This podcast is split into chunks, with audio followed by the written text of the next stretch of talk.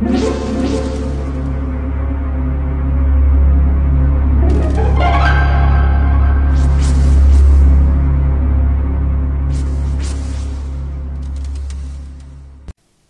家好，我是小依依，欢迎收听一分钟破。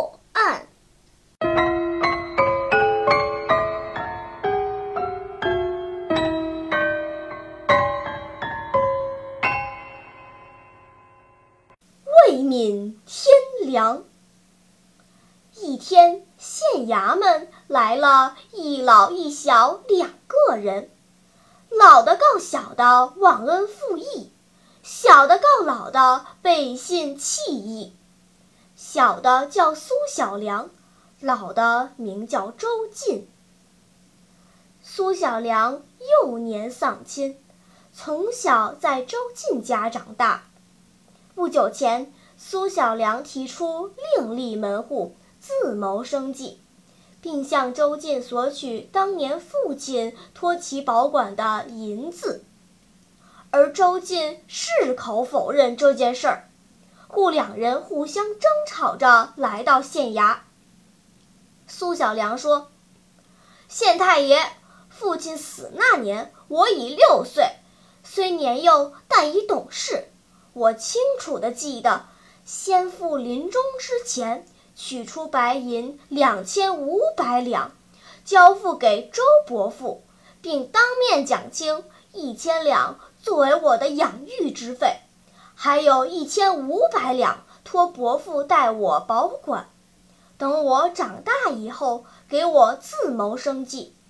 我今年已有十八岁了，理应自立，故向伯父讨取。想不到周伯父竟一口否认。请老爷明断。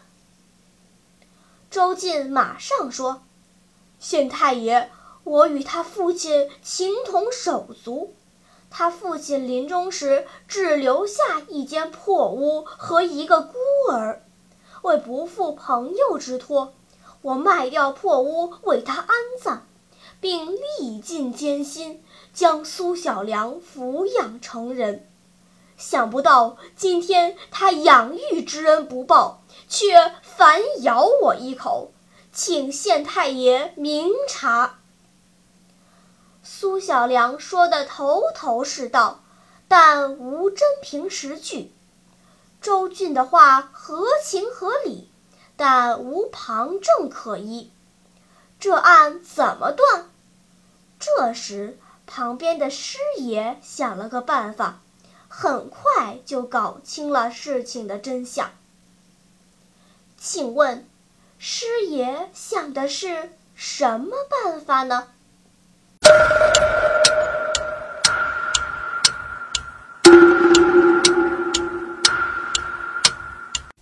你想出答案了吗？现在是拨开云雾探寻真相的时刻。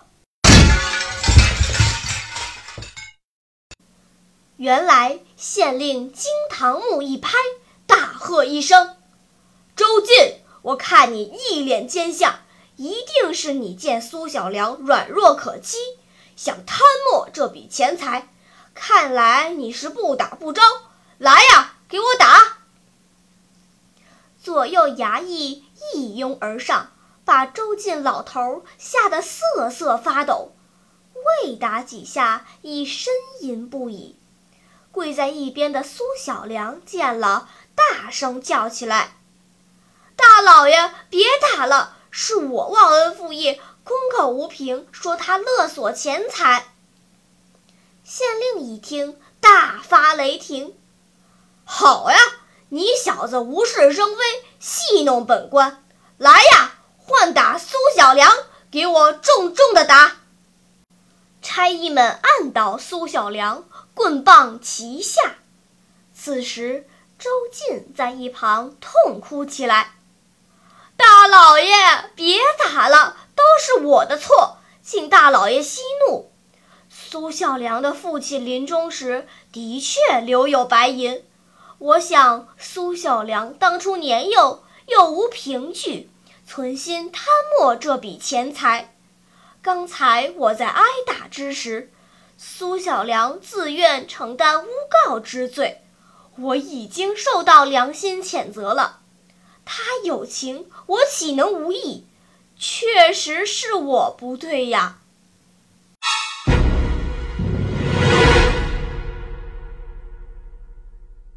好了，今天的推理结束了。小朋友们，你喜欢听悬疑推理故事吗？如果喜欢，就请关注小依依讲故事吧。